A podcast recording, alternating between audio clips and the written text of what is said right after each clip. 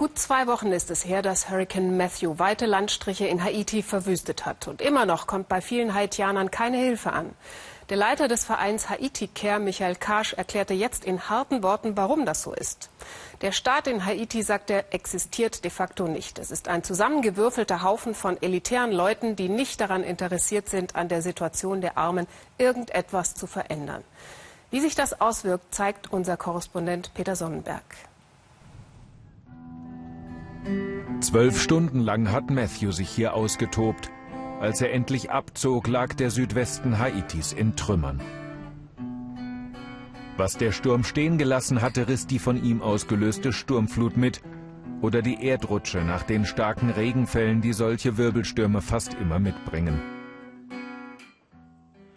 Port Salut hatte einen schönen Strand und eine kleine Promenade. Eins der Hotels hier gehört Jean-Louis. Zehn Bungalows hatte er direkt am Meer.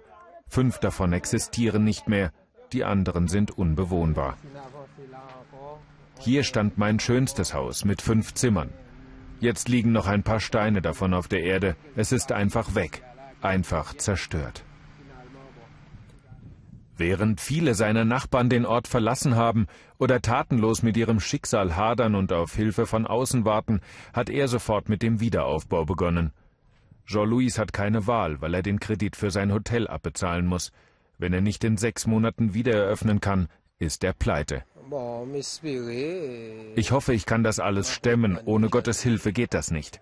Er wird entscheiden, ob es danach besser oder schlechter sein wird. Jean-Louis gehört zu einer ganz kleinen Mittelschicht Haitis. Deshalb muss er jetzt nach dem Sturm wenigstens nicht hungern, so wie viele andere.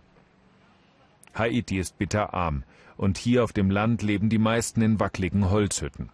Sie essen jeden Tag Reis und Bananen und trinken Wasser aus den gleichen Flüssen, in denen ihre Fäkalien schwimmen. Jetzt leiden sie Hunger, weil der Sturm die Ernte vernichtet hat.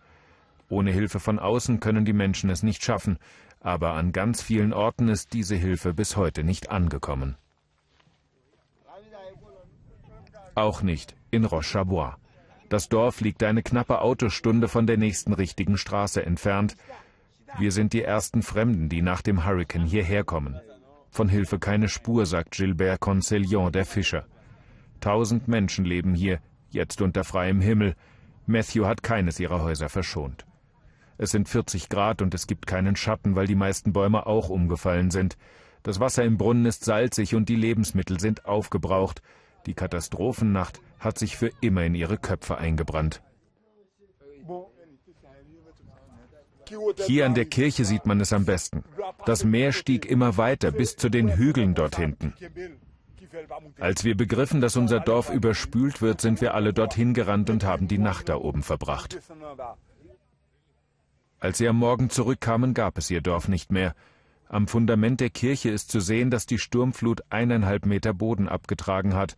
Sand war hier an der Kirche vorher keiner, und da wo der Sandstrand war, ist jetzt nackter Fels. Drei Dorfbewohner starben, darunter auch die Mutter des Fischers. Wenn nicht schnell etwas passiert, sagt er, dann werden schon bald die Nächsten sterben. Das Leiden zieht sich nicht erst seit Erdbeben und Hurrikan durch Haitis Geschichte. Fast die gesamte Bevölkerung besteht aus Nachfahren von Sklaven. Deren Unterdrückung endete auch nicht nach der Befreiung vor 200 Jahren denn es folgten Diktaturen und die Bevormundung durch andere Länder, Frankreich, Spanien, die Vereinigten Staaten von Amerika. Heute gilt Haitis Regierung, die sich diese Woche am Nationalfeiertag in der Öffentlichkeit zeigte, als eine der korruptesten weltweit. Und Hunderte von internationalen Hilfsorganisationen helfen dem Land zwar in der Not, manche von ihnen verdienen aber auch viel Geld an dem Leid der Haitianer. But the person giving or the nation giving Wer hilft, hat ja erstmal einen guten Vorsatz. Aber einige Leute oder Länder, die helfen, nehmen sich nicht die Zeit herauszufinden, was der wirkliche Bedarf ist. Schlimmer noch, es gibt mittlerweile die Unart, sich an der Armut der anderen zu bereichern. Das beruht auf einer Verschwörung einiger Helfer mit den Mächtigen dieses Landes.